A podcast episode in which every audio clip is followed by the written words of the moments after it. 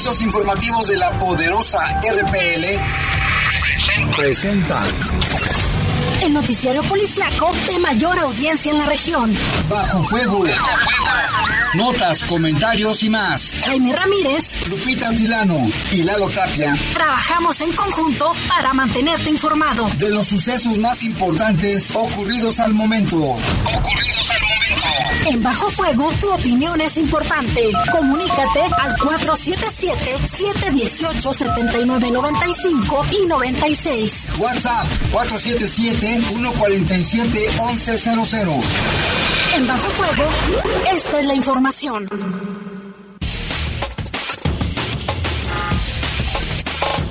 ¿Qué tal? Muy buenas noches. Sea bienvenido a una emisión más de Bajo Fuego y martes 7 de septiembre. Les saludo con gusto. Mi nombre es Eduardo Tapia y me acompaña a distancia Guadalupe Atulano. Lupita, ¿cómo estás?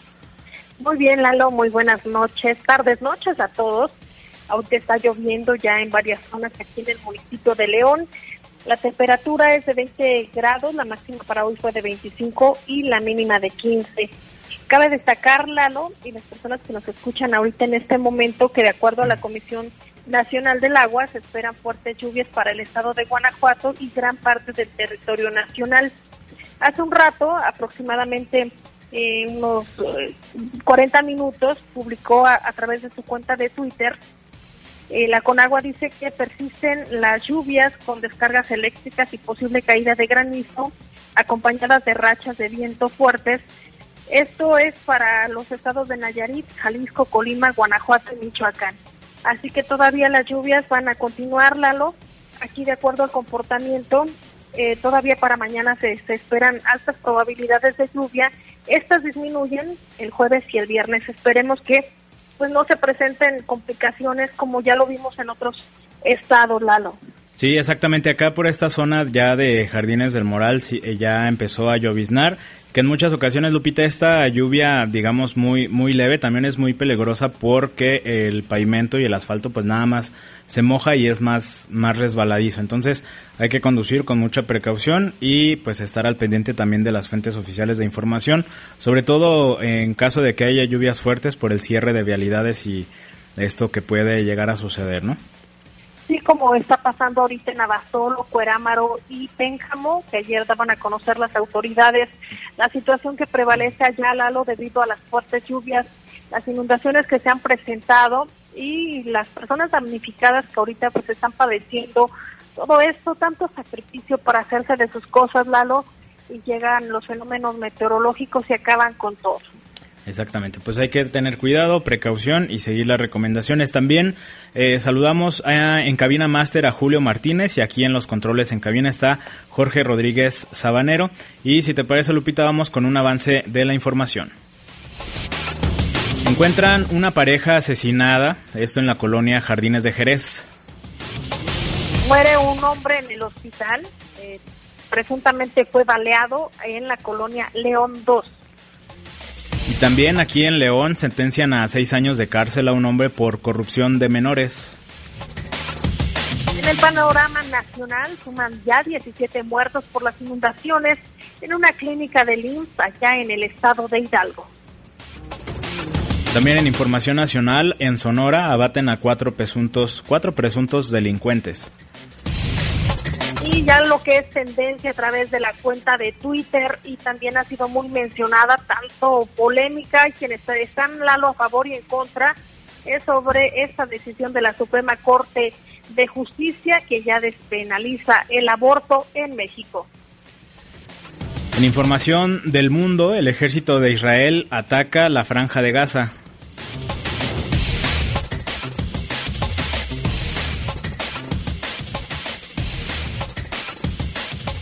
También, mire, el año al año hay 7 millones de muertes por contaminación.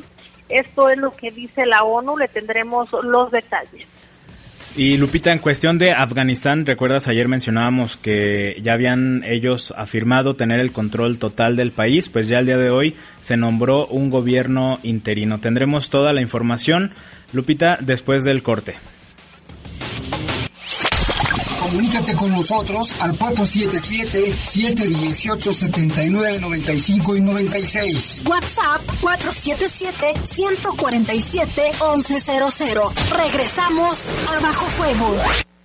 La Poderosa. Toda persona tiene derecho a la libertad de asociación, reunión y manifestación.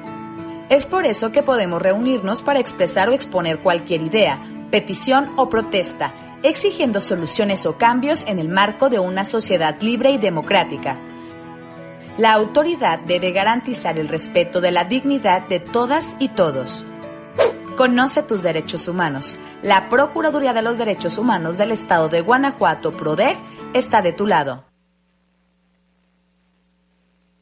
Diariamente llegan al relleno sanitario 1.600 toneladas de residuos de casas y comercios.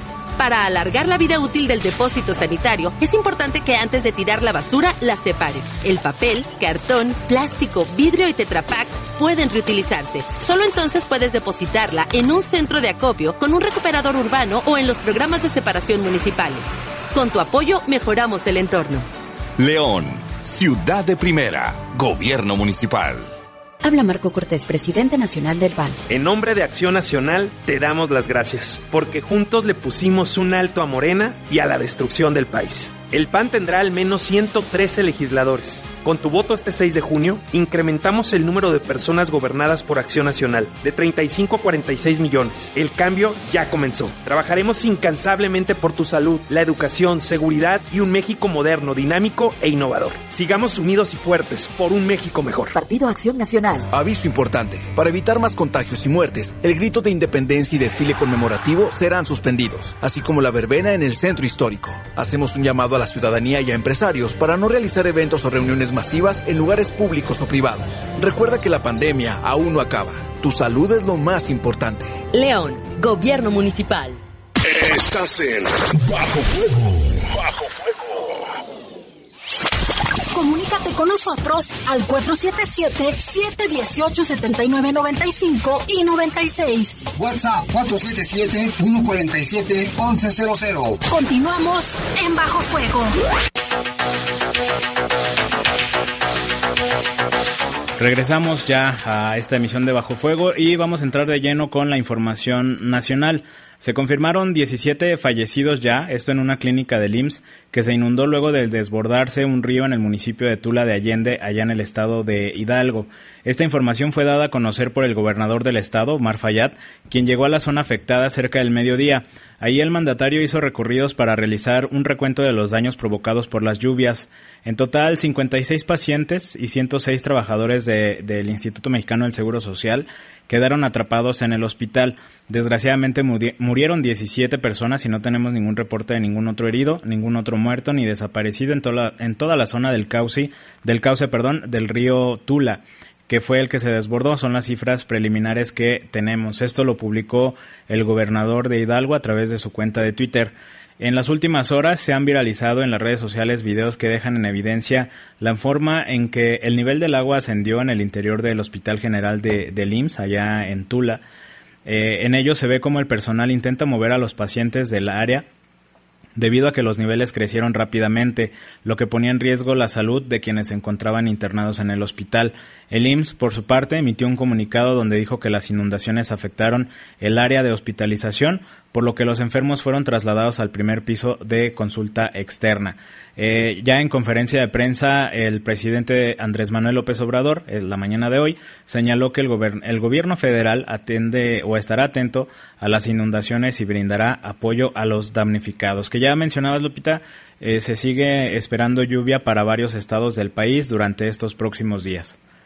Efectivamente, Lalo, hay que estar muy atentos del comportamiento a través de las cuentas oficiales de la Conagua que constantemente están actualizando eh, sobre, eh, sobre estos fenómenos meteorológicos que se encuentran en territorio nacional. Y mire, la Suprema Corte de Justicia de México despenalizó el aborto tras una decisión histórica votada por unanimidad de los miembros del Pleno. A partir de ahora no se podrá procesar a, mujer, a ninguna mujer que aborte en los supuestos considerados por este tribunal, pues lo que ha dicho ya el presidente de la Corte eh, de Justicia, Arturo Saldívar. Vamos a escuchar de forma directa lo que comentó. Señoras y señores ministros, hoy es un día histórico para los derechos de todas las mujeres mexicanas y las personas gestantes. A partir de hoy es un parteaguas en la historia de los derechos de todas las mujeres, sobre todo de las más vulnerables.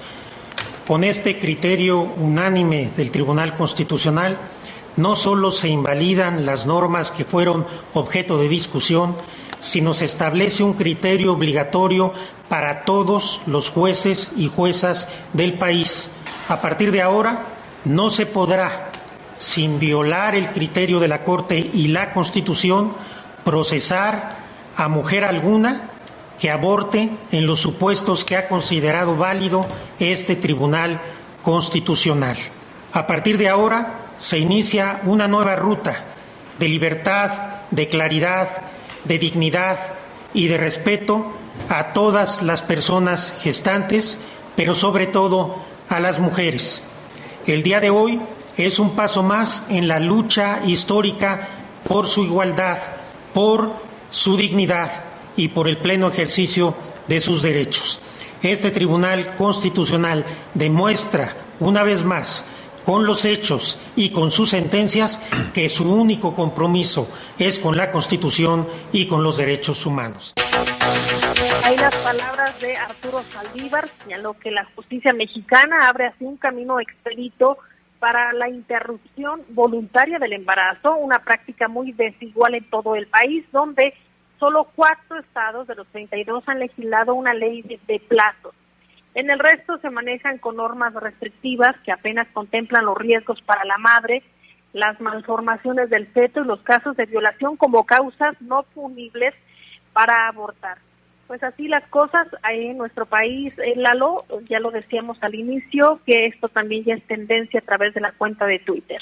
Sí, por supuesto, y, se vuelve una decisión pues histórica, ¿no, Lupita? Esta despenalización del aborto, que ya lo mencionabas tú al inicio, es un tema eh, que hay quienes están a favor, hay quienes están en contra, pero sí, digo, de manera personal, creo que eh, el asunto también es velar por, por la salud y la integridad de las mujeres como tal. De cualquier forma, eh, la, los están practicando los abortos por las diferentes causas, los diferentes motivos.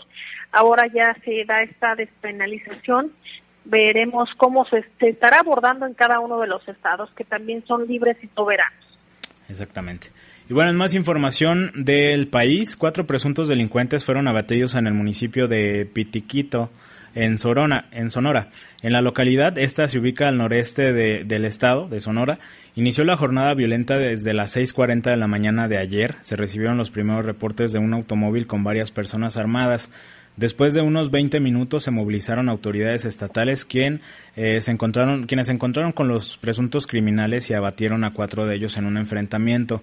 Tiempo después se reportó que un hombre, unos, un grupo de hombres armados emboscaron a un comandante de Policía Estatal de Seguridad Pública. Esta agresión fue en el cerro y en ese enfrentamiento el comandante quedó herido de gravedad y fue llevado a recibir atención médica en Hermosillo. Sin embargo, ya se confirmó su fallecimiento casi 24 horas después. Eh, este caso lo dan a conocer hoy las autoridades locales de allá de Sonora y también se han filtrado imágenes en donde se observa esta contienda como la patrulla del jefe de, la policía se, se incendió sin embargo, no, no se ha establecido, no ha sido confirmado si fue el incendio durante el ataque o fue incendiada de manera intencional después de esto. Eh, en el ejido 16 de septiembre, que fue donde eh, se reportó este enfrentamiento, se prolongó por horas y se reportó también un bloqueo carretero en la zona por parte de los gatilleros, quienes atravesaron un tráiler en la carretera. Después de varias horas, la policía informó sobre el aseguramiento de cinco armas largas, un arma corta, cuatro explosivos, cintas y mecha, chalecos antibalas, cargadores de arma larga, celulares, una mochila y una hielera también cargada con o en su interior con cartuchos de arma larga, radios y algunos celulares. Pues esta situación, Lupita, de violencia y enfrentamientos que también se registran allá al norte del país. Mientras tanto, en Puebla, Lalo, una carambola de al menos seis vehículos sobre la carretera México-Puebla dejó como saldo una persona muerta y un número eh, aún indeterminado de heridos. Todavía no se han dado a conocer por las autoridades cuántos fueron en total. El accidente ocurrió a la altura de la planta armadora Volkswagen, allá en Puebla, donde se vieron involucrados tres trailers, dos autos particulares y un autobús de pasajeros. Elementos de protección civil y caminos y puentes federales, CAPUFE, acudieron a la zona para rescatar a los heridos que quedaron atrapados en las unidades. De acuerdo con los medios locales, un menor de 14 años falleció y otra persona de 37 años de edad logró ser rescatada de los fierros retorcidos.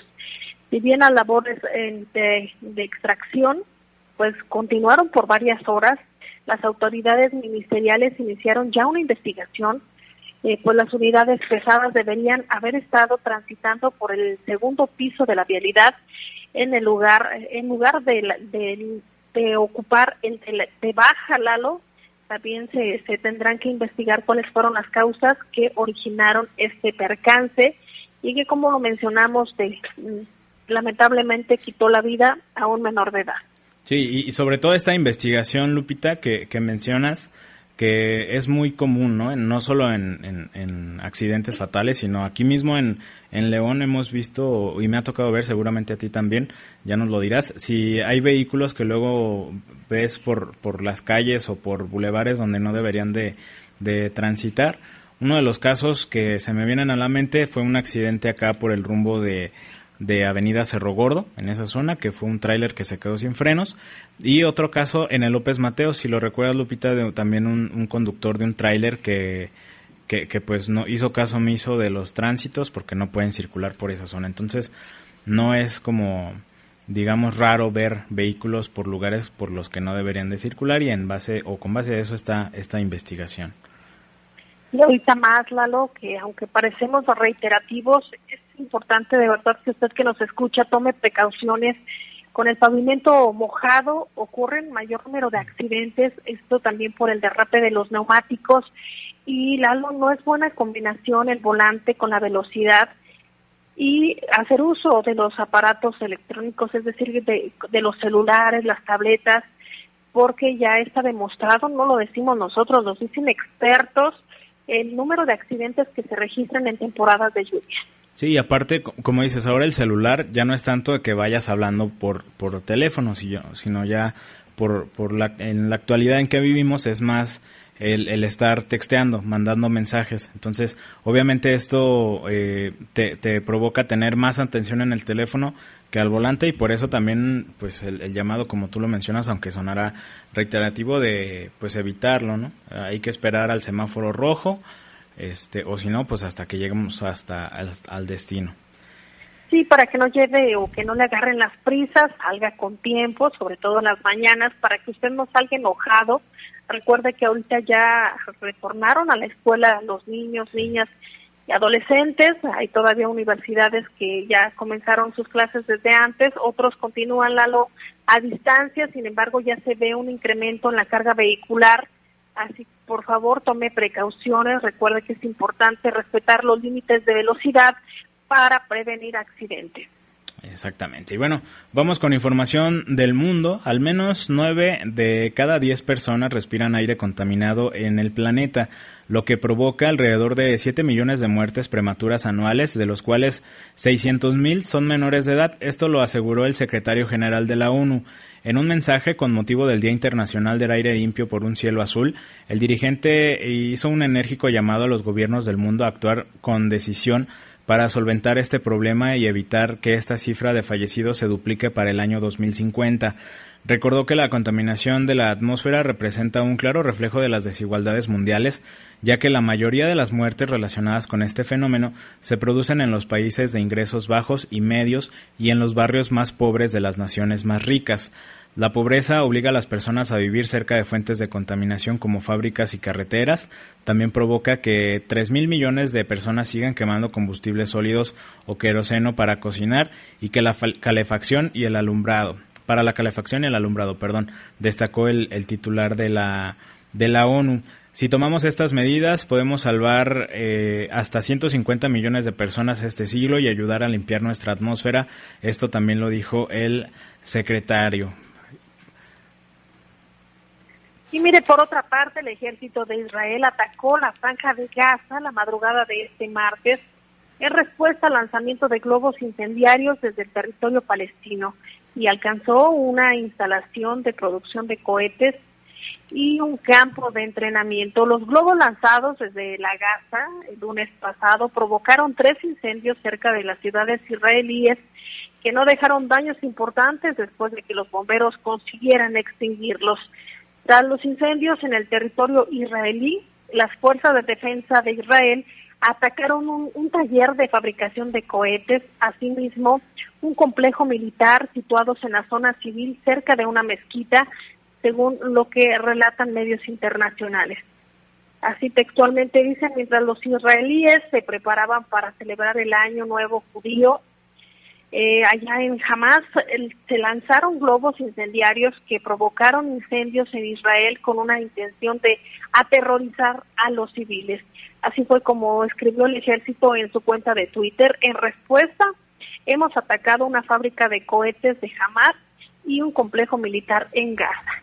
Las protestas se han dado durante las últimas semanas en la frontera entre la franja de Gaza e Israel contra el bloqueo israelí y han dejado varios heridos y muertos después de que se dieron unos enfrentamientos bastante fuertes entre estos dos enemigos, eh, Lalo, que ya tienen años y años y que forman parte de la historia con estos acontecimientos bélicos.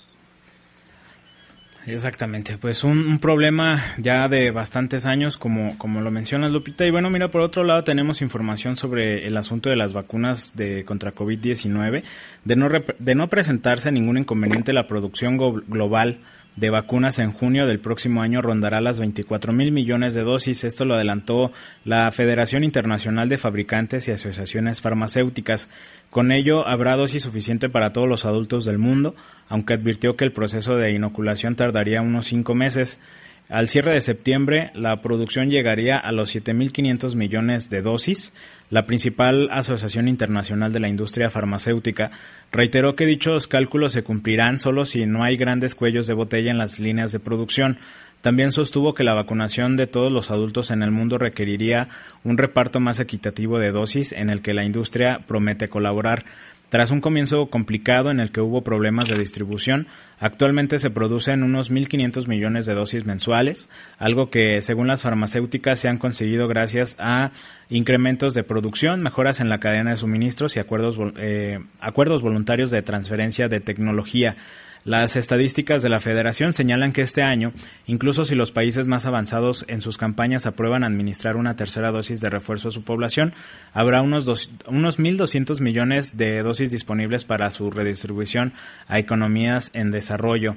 La Organización Mundial de la Salud advierte que desde hace meses que un 80% de las vacunas anti-COVID se están administrando en países de ingresos medios y altos y se han fijado para este mes lograr al menos que un 10% de la población en los países más pobres reciba estas dosis para llegar a los grupos de mayor riesgo. Y aquí, Lupita, eh, nos han nos han estado mandando muchos mensajes, que, que, es la pregunta, ¿no? ¿Cuándo van a llegar las segundas dosis del grupo de los 40 a los 49?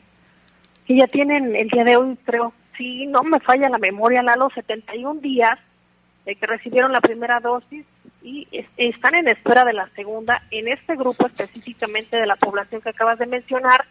Y de acuerdo al secretario de Salud, Daniel Díaz Martínez, señala que todavía no han dado a conocer autoridades federales ni cuántos biológicos van a llegar ni la fecha en que estarán aquí aplicándose en el estado de Guanajuato.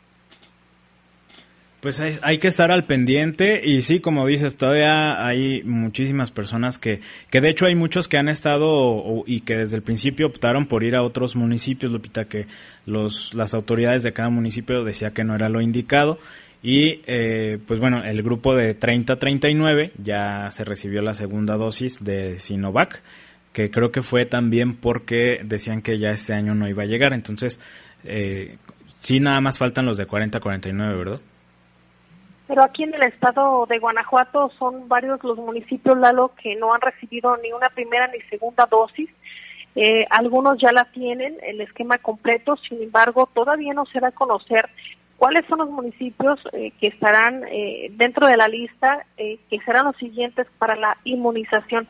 Pero creo que todavía falta muchísimo, Lalo, para la inmunización de rebaño en todo el país, más con las declaraciones que dio hoy el doctor Hugo López Gatel, incluso se volvió tendencia como doctor muerte en cuanto a esto que dice él. Recordarás que ya tanto en Estados Unidos, a través de la FDA, se dio a conocer sobre la aplicación de Pfizer, la autorización para menores de edad, y él en su momento pues señaló, incluso lo tomó a bien, y ahora señala que esas dosis que se le pudieran poner a un niño, pues le quitarían oportunidad a un adulto. Entonces son, eh, imagínate, Lalo, estas eh, pues opiniones desfavorables a mi punto de vista, porque quienes somos padres de familia deseamos que vacunen a nuestros hijos para que estén protegidos. En fin, ese es otro tema y más al ratito le estaremos hablando sobre el tema COVID-19.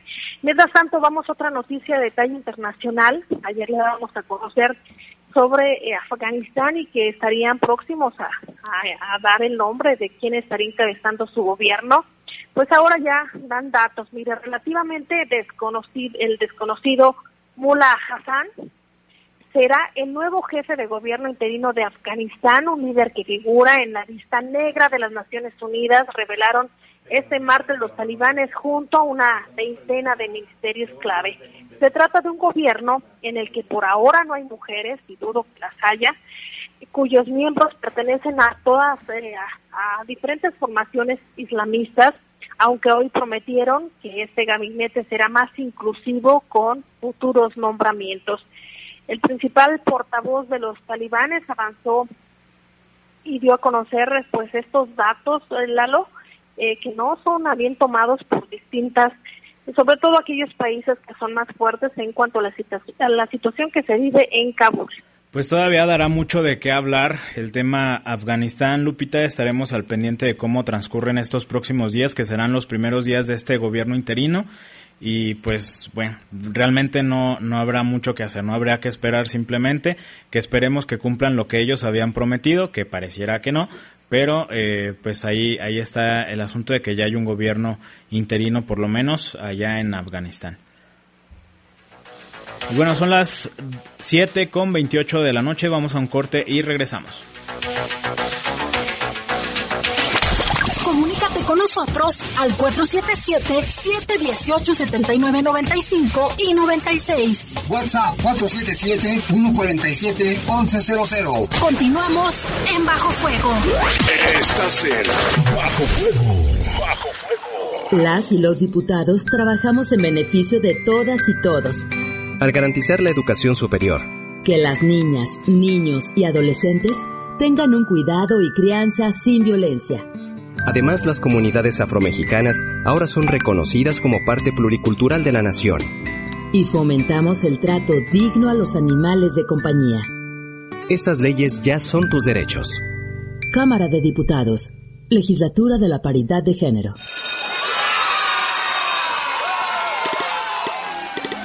Llegó el momento. Regresamos a la escuela.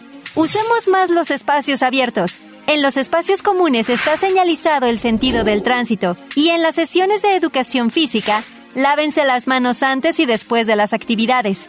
Eviten el contacto físico. Propicien actividades individuales. Porque es un lugar seguro, regresamos a la escuela. Gobierno de México. En el poder de las noticias. Poder de y bajo fuego. Contamos con información cierta, veraz y oportuna. Así son los servicios informativos de la poderosa RTL. 100% confiables. Confiables, Estás en Bajo Fuego. Comunícate con nosotros al 477-718-7995 y 96. WhatsApp 477-147-1100. Continuamos en Bajo Fuego.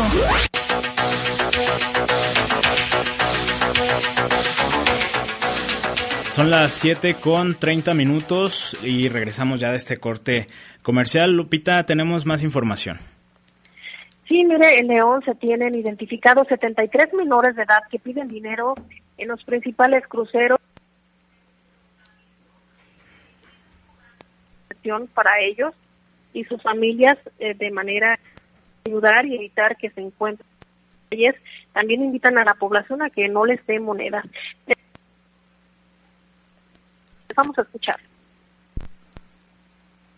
Y bueno, tenemos un enlace telefónico con la Jefatura de Atención de Riesgos Psicosociales del DIF, Julieta Baeza, a quien saludamos en este espacio informativo. ¿Qué tal, Julieta?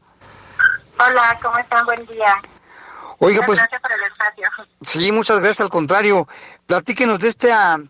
De esta, hay una problemática en León, como en muchas grandes ciudades, es de que en los cruceros, pues, encontramos muchas familias, niños, sobre todo niños, ¿no? Que los papás al parecer los mandan, no les permiten o se les escapan los niños y los vemos pidiendo dinero, con que esto implica un riesgo también, ¿no? Para los niños, tanto un riesgo de un percance de tránsito, en fin, una, una serie de peligros. Este, ¿Cómo se está trabajando en el DIF para atender esto? Sí, eh, esta problemática social, bueno, DIF León, a través de la Dirección de Atención a Niños, Niños y Adolescentes, fortalece la intervención en los cruceros precisamente para identificar a, menores de edad, a niñas, niños o adolescentes que realizan alguna actividad que les genere alguna remuneración económica, ¿verdad? Para poder nosotros atenderlos de una manera integral a través del programa que tenemos, que es Desarrollo Integral al Menor Trabajador. Este programa, pues básicamente consiste en recorrer los diferentes cruceros de la ciudad para poder identificar a niñas, niños y adolescentes y posteriormente, tras un acercamiento con ellos, obtener algunos datos que nos permitan hacerles una visita a su domicilio. ¿Verdad? Esta visita eh, para nosotros es importante conocer el contexto en el que se encuentran estos niños, niñas y adolescentes y poder brindarles tanto a ellos como a sus padres o tutores una orientación y un acompañamiento en donde pues la familia requiera, ¿verdad?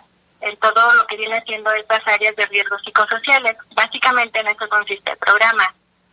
¿Y, cómo se les atiende? ¿Qué, qué, qué ayuda les prestan?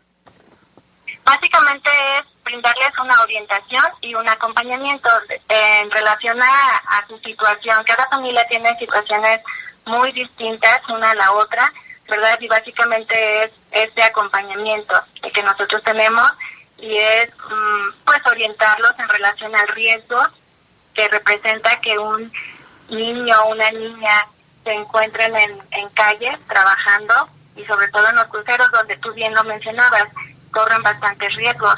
Entonces es orientarlos y ver alternativas o brindarles aquellas herramientas que requieran para cambiar esta situación.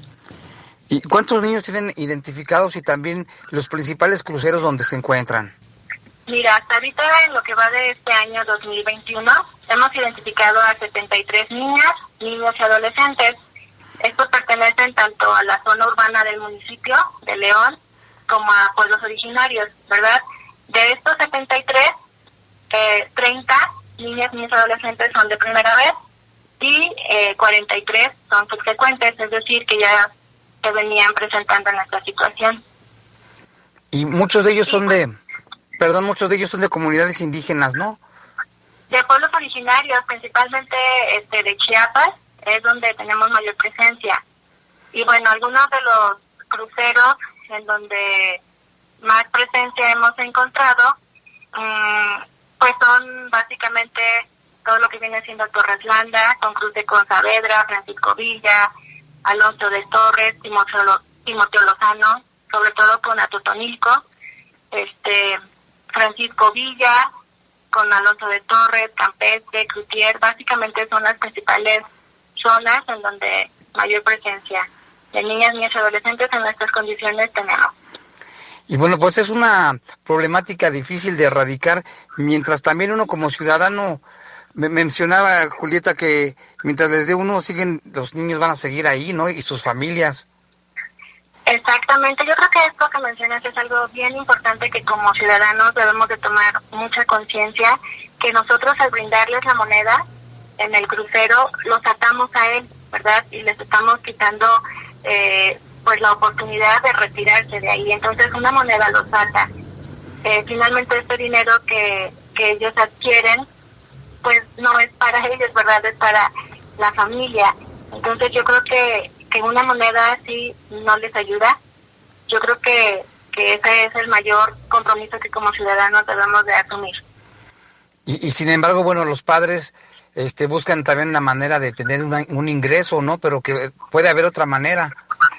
Claro, eh, finalmente están en, en calle los niños o niñas porque, bueno, tienen un contexto difícil, ¿verdad? Eh, muchas veces la falta de empleo de los padres o, los empleos de sueldo de bajo recurso, etcétera, son o muchas veces los padres eh, tienen algún tipo de adicción y a lo mejor son padres ausentes. Eh, muchos papás nos refieren que no sabían que su hijo salía al crucero. Entonces, por eso te comentaba que son contextos bien diferentes los de las familias de cada uno de ellos, pero que finalmente eh, los responsables de los niños pues son los padres. Y, y mientras el niño lleve a lo mejor un recurso económico, también les está restando eh, la obligación de los padres, ¿verdad? De darles este sustento a los, a los hijos. Claro. Y las autoridades no pueden quitarlos de los cruceros, así llegar y quitarlos de ahí, ¿verdad? Pues más bien es hablar con los papás y crearles a ellos conciencia de esto. Sobre todo del riesgo que implica que un niño, porque muchas veces son son niños pequeños y muchas veces los papás traen a niños entre más chiquitos ellos verbalizan, entre más pequeños a lo mejor más remuneración económica tienen, ¿verdad? Entonces es sobre todo concientizarlos a ellos del riesgo que representa para eh, los niños y las niñas el estar ahí. Y por lo general sus hijos sí son de ellos porque hace mucho decían que había gente que se los rentaba, ¿eh? Eh pues hemos eh, tenido casos diversos, ¿verdad? Ya cuando nosotros nos encontramos con una situación así, pasamos este caso al área jurídica y ellos se encargan de hacer toda la investigación y todas las mm, pues lo que representa esto, ¿verdad? Todas las acciones que se tienen que hacer. Y ustedes realizan recorridos diarios, ¿verdad? Así es, son los recorridos eh, todos los días eh, y los pueden, te paso algún número para que pueda hacer la ciudadanía algún reporte. Sí, por favor. al 477-128-1845 ahí por un WhatsApp a este número o si no a través de nuestras redes sociales, en Facebook como arroba Difleón o en Twitter también arroba Difleón. Ahí pueden poner este eh, la denuncia o decirnos. Es importante que, que al decirnos en dónde se encuentra el niño, más o menos también nos digan los horarios, porque luego vamos y, y a lo mejor no son los horarios que los niños acostumbran a acudir. Eh, la mayor información que nos puedan proporcionar para nosotros es muy útil para que actúen. Y bueno, aquí creo que sería muy importante entonces que la gente mejor no les dé dinero, porque en lugar de ayudarlos les está causando un daño, ¿no? Exactamente, sobre todo eso, no darles dinero, los atamos, los atamos a esa situación, entonces eh, hay que brindarles otras otras alternativas, otras herramientas. Pues muy bien, Julita, ¿algo más que nos quiera decir, por favor? Pues agradecerte el espacio que nos das para que todos como ciudadanía estemos en la misma sintonía a favor de de niñas, niñas y adolescentes en esta situación. Muy bien, pues muchas gracias. Muchas gracias a ustedes, que tengan un buen día. Hasta luego. Hasta luego. Pues ahí está, ahí está la información, Lupita, de esta, bueno, la entrevista que tuvo Jaime Ramírez ahí sobre esta situación. Al menos 73 menores que están identificados que piden dinero en los cruceros aquí en la ciudad. Y tenemos más, Guanajuato se posiciona en el quinto lugar nacional en reclutamiento forzado de menores al crimen organizado. La información es de Jorge Camarillo. La Red por los Derechos de la Infancia en México, Redim, y el Observatorio Ciudadano de Seguridad, Justicia y Legalidad ubican al Estado de Guanajuato en el quinto lugar nacional en reclutamiento forzado de menores para el crimen organizado. Tania Ramírez Hernández, directora de Redim, aseguró que han documentado y denunciado la forma en que los grupos delictivos se aprovechan de la vulnerabilidad social que impera en las poblaciones, en particular de los infantes y adolescentes, para reclutarlos. Para el caso de Guanajuato, ya les decíamos que es uno de los siete estados que sobresalen. En el estudio lo marcamos así, como las entidades que tienen mayor cantidad de niñas, niños adolescentes en riesgo. 7.3% es el, el, dato que corresponde a Guanajuato. Y por supuesto que hay que observarlo de la mano con el incremento de la actividad delincuencial y también con el desarrollo industrial. Es un caso complejo el de Guanajuato y ciudades más concretamente como León y, otras en donde se está viendo la disputa del territorio. Eh, insisto en esta idea que decía al principio.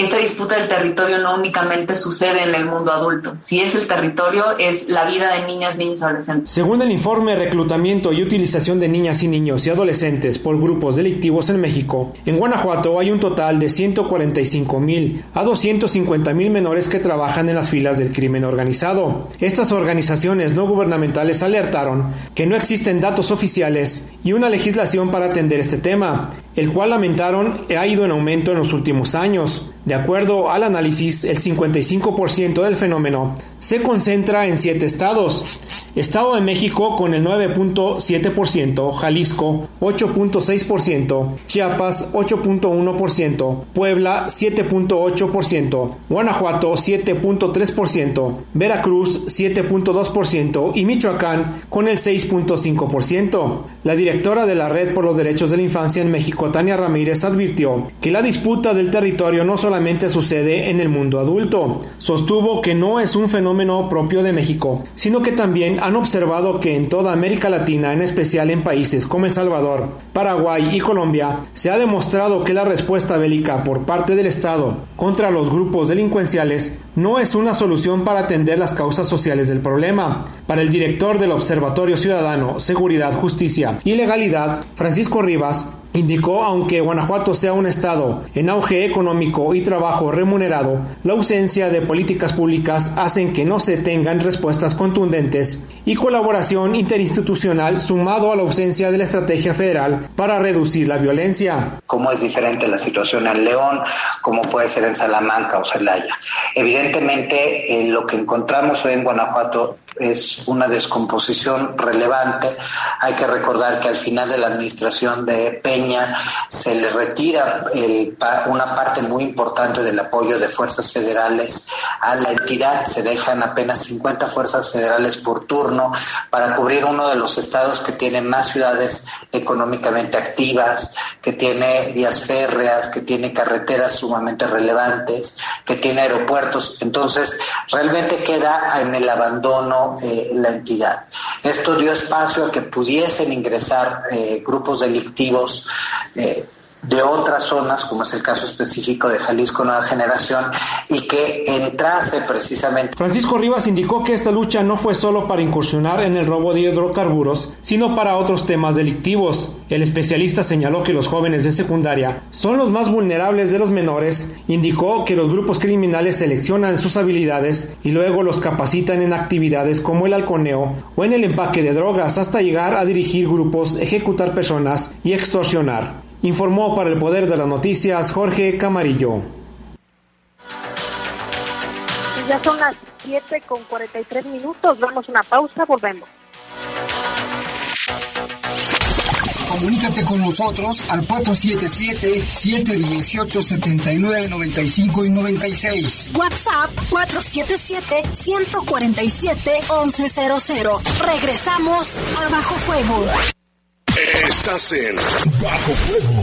Bajo Fuego. Ante el calentamiento global y el desorden climático, la protección del medio ambiente y de la vida en todas sus formas es una prioridad. Por ello, el Senado aprobó leyes para preservar un ambiente sano, sin contaminación ni amenazas a los recursos naturales. En particular, se protege a las especies de la flora y la fauna en peligro de extinción y se procura el equilibrio ecológico. Senado de la República. Sexagésima quinta legislatura. Diariamente llegan al relleno sanitario 1.600 toneladas de residuos de casas y comercios. Para alargar la vida útil del depósito sanitario, es importante que antes de tirar la basura las separes. El papel, cartón, plástico, vidrio y tetrapacks pueden reutilizarse. Solo entonces puedes depositarla en un centro de acopio con un recuperador urbano o en los programas de separación municipales. Con tu apoyo mejoramos el entorno. León. Ciudad de Primera, Gobierno Municipal. En el poder de las noticias. Poder de las noticias. Y bajo fuego. Contamos con información cierta, veraz y oportuna. Así son los servicios informativos de la poderosa RTL. 100% confiables. Confiables, confiables. Toda persona tiene derecho a la libertad de asociación, reunión y manifestación. Es por eso que podemos reunirnos para expresar o exponer cualquier idea, petición o protesta, exigiendo soluciones o cambios en el marco de una sociedad libre y democrática. La autoridad debe garantizar el respeto de la dignidad de todas y todos. Conoce tus derechos humanos. La Procuraduría de los Derechos Humanos del Estado de Guanajuato, PRODEG, está de tu lado. Estás en Bajo Fuego. Bajo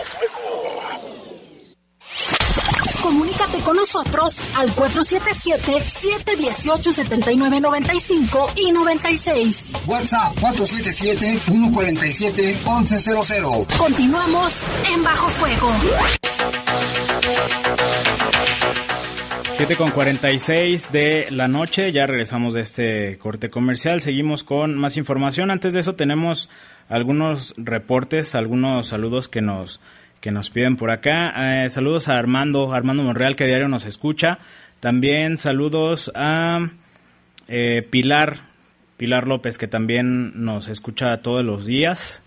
Y acá tenemos algunos reportes. Nos están preguntando mucho por Jaime. Jaime estará fuera algunos días, estará de vacaciones, por eso estamos aquí supliéndolo. Y en los diferentes, los diferentes bloques estará de vacaciones algunos días. Acá nos reportan que en el Cerezo de León los custodios se molestan porque llevan mucha comida a los internos. Eh, lo hacen para que consuman en la tienda que tienen ahí y les dan las cosas muy caras. Eso es lo que nos reporta, no se vale que por portar un uniforme humillen a la visita.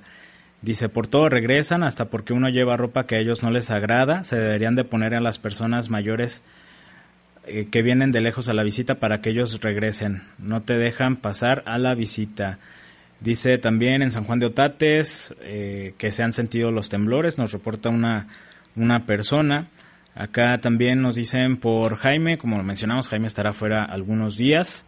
Eh, Israel, un radio escucha del programa de Bajo Fuego, también nos pregunta por Jaime, eh, que decimos está de, de, vacaciones, nos manda saludos a Lupita, su servidor, que tengan un excelente día y buena noche y hasta luego. Saludos también Israel.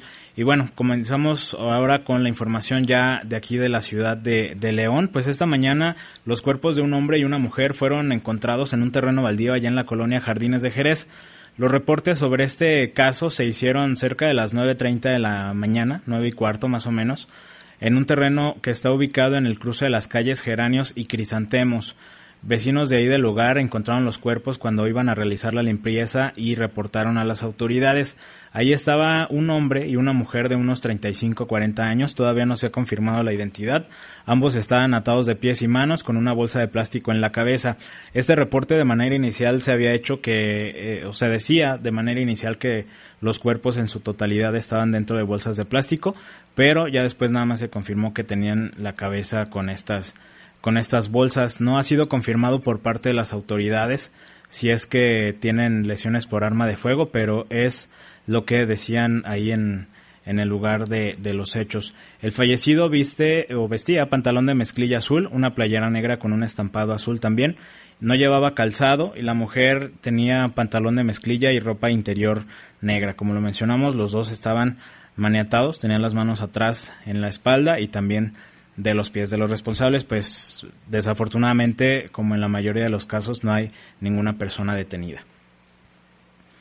Y también la Fiscalía dio a conocer el fallecimiento de un hombre de 36 años mientras era atendido en un hospital después de que fuera agredido con armas de fuego en la colonia León 2.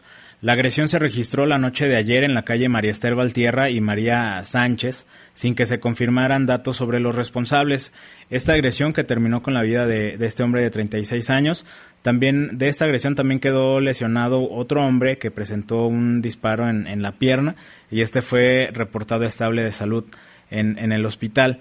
De acuerdo con lo confirmado eh, por la Fiscalía Estatal, se aseguraron algunos casquillos, algunos indicios en el lugar de los hechos y como lo mencionamos, el motivo de la agresión todavía no está confirmado y tampoco, tampoco, como ya lo mencionamos, en la mayoría de los casos no hay personas detenidas. Y de los casos registrados ayer, ayer por la noche, un hombre de aproximadamente 30 años de edad fue asesinado en la colonia Jardines de San Juan, esto mientras arreglaba un vehículo en la cochera de un domicilio. Esto fue cerca de la medianoche, como 10 minutos antes de la medianoche, en la calle Jardín del Pensador, cuando esta persona pues hacía las reparaciones en una camioneta. Dos hombres se acercaron a él y le dispararon en varias ocasiones para después darse a la fuga. Los paramédicos confirmaron su fallecimiento a consecuencia de, de la gravedad de estas lesiones y pues está bajo investigación determinar el motivo de la agresión y dar con el paradero de los responsables que como ya lo hemos dicho desafortunadamente pues no hay ningún detenido. Y el otro caso en la colonia Cañada del Real, también este caso registrado ayer cerca de las 7 de la tarde, de la tarde-noche que le mencionamos en este espacio informativo, pues ya se confirmó que tenía 22 años esta persona que fue asesinada ahí en los edificios de, en el área común de, de los edificios ahí en Cañada del Real. Eh, fue en, en, el área común del departamento 75 donde fue eh, agredido este joven Jonathan, y así lo, identificaron, se acercaron a él dos hombres, le dispararon en varias ocasiones y después huyeron del lugar. Hasta el momento, pues el móvil de la agresión no ha sido confirmado. Esperaremos, esperaremos avances en la investigación precisamente, los detalles que pudieran dar a conocer la Fiscalía del Estado, que desafortunadamente hasta el momento pues no hay ninguna persona detenida. Y el otro caso también registrado ayer por la noche, una mujer fue asesinada en un domicilio que tenía ahí su, su, negocio de bisutería y tintes para el cabello en la colonia Valle de San Bernardo. De esta agresión también resultó lesionado su hijo, un joven de 15 años de edad, que hasta ayer por la noche se reportaba grave de salud por una lesión en el cuello. Esto fue poco después de las 8 de la noche, que de hecho precisamente después de que terminamos bajo fuego se reportó esta agresión en la calle Valle de la Charca y Valle de los Ates, allá en Valle de San Bernardo. María, de 38 años de edad, recibió disparos en la, la, mandíbula y los paramédicos que llegaron hasta ese lugar confirmaron su fallecimiento por esta lesión.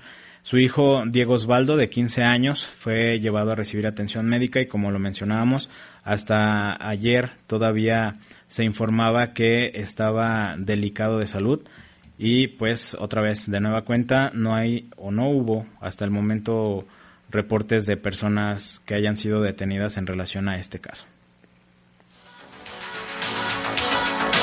Y antes de seguir con más información, tenemos otro reporte, eh, una persona que dice que diario no se escucha, reporta que hay una empresa china que está abusando de sus empleados, los descansan y luego les dicen que no se presentaron a, trabajar para no pagarles las prestaciones, los obligan a trabajar los fines de semana sin goce de sueldo y esta situación que viven los empleados de esta empresa china. Hay que tener mucho cuidado y reportar y denunciar las anomalías de, de cualquier, no solo de esta empresa, de cualquier empresa que abuse de sus eh, empleados.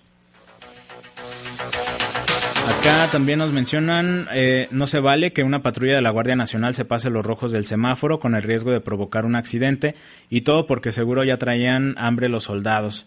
Cuadras adelante se pararon a comer tacos en taquería, en una taquería. La patrulla trae el número 19190. Lástima que ponen el ejemplo. Es lo que nos menciona una, una persona, un reporte anónimo que, que recibimos. Ahí está el número de esta unidad. Acá nos menciona qué comentarios tan tontos que el doctor, los del doctor Gatel, que ya mencionaba Lupita. De verdad que da, coraje hasta ahora lo que dicen eh, que van a enviar vacunas a otros países cuando aquí en Guanajuato faltan muchas personas por vacunar.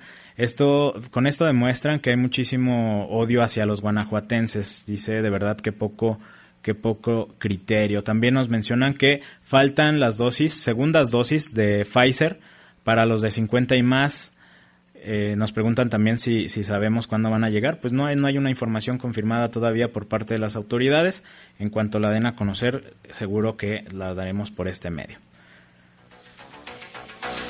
Y bueno, en otra información, la Fiscalía General del Estado, en un trabajo de investigación desarrollado por la Unidad Especializada en Combate a la Trata de Personas y Corrupción de Menores, en un procedimiento abreviado se, se dio sentencia de seis años de prisión para Ismael, quien se declaró culpable del delito de corrupción de menores en agravio de una víctima. Eh, de acuerdo con esta investigación, fue durante el año 2020 que el sentenciado, ahora sentenciado, tenía comunicación con la víctima vía WhatsApp y le pedía fotografías desnuda. En otras ocasiones se encontraba con la víctima y le realizaba tocamientos. El equipo multidisciplinario de la unidad especializada, al tomar en cuenta la noticia, pues inició estos protocolos de atención y brindó la asistencia integral a la víctima para garantizar su integridad física y mental. Mientras tanto, se estuvo haciendo toda la investigación que dieron con como resultado el, paradero de, Ismael. Eh, fue detenido bajo una orden de, aprehensión puesto a disposición de un juez donde se vinculó a proceso y después se dio también una sentencia de prisión preventiva. Ya después Ismael eh, aceptó su responsabilidad en estas, eh, a este delito y eh, se hizo un procedimiento abreviado. El juez dictó sentencia condenatoria, además deberá pagar una multa y la reparación de los daños. Este procedimiento abreviado se hace, pues, obviamente por, por el asunto de que él mismo aceptó su responsabilidad en este delito.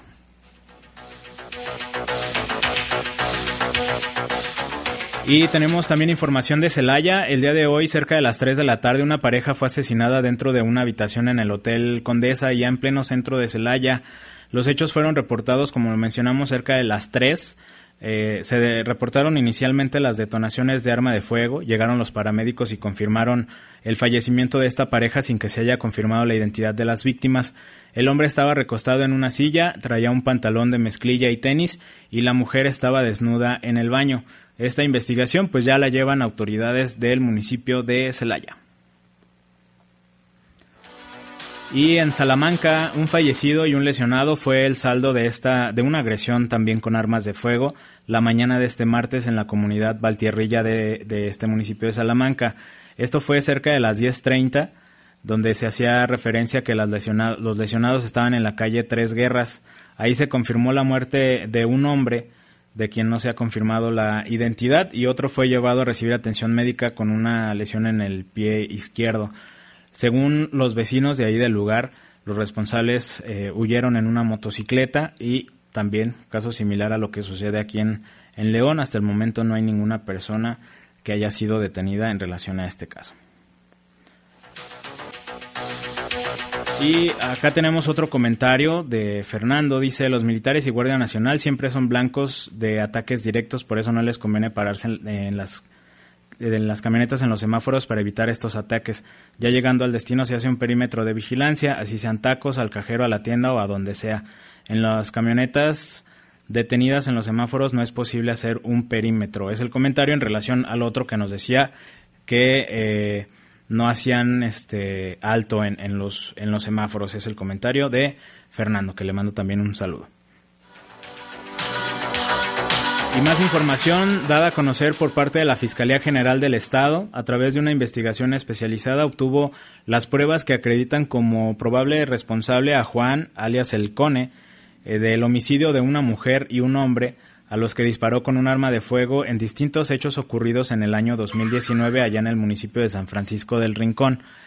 Eh, de acuerdo a los datos de prueba expuestos por el juez eh, y por un agente del Ministerio Público, detallaron cómo la noche del 16 de febrero del año 2019 el ofendido estaba cenando en un establecimiento de comida ubicado en la calle Guadalupe Victoria de la colonia Santa Rita cuando llegó este sujeto, el Cone, a bordo de una motocicleta y le disparó con un arma de fuego y le provocó la muerte. La víctima se llamó Raimundo. En el segundo caso, Claudia circulaba a bordo de una motocicleta la noche del 2 de marzo del 2019 y al llegar a la, calle Presbítero Márquez, ahí en la zona centro, este eh, sujeto ya imputado, junto con un cómplice, le dispararon y pues ella también falleció. Por estos dos crímenes se hizo la investigación correspondiente eh, esta persona, Juan, conocido como el Cone, fue detenido bajo una orden de aprehensión, llevado ante la autoridad y también se le vinculó a proceso y pues estará en, en prisión preventiva en lo que se hace toda esta investigación complementaria. Esto allá en el municipio de San Francisco del Rincón.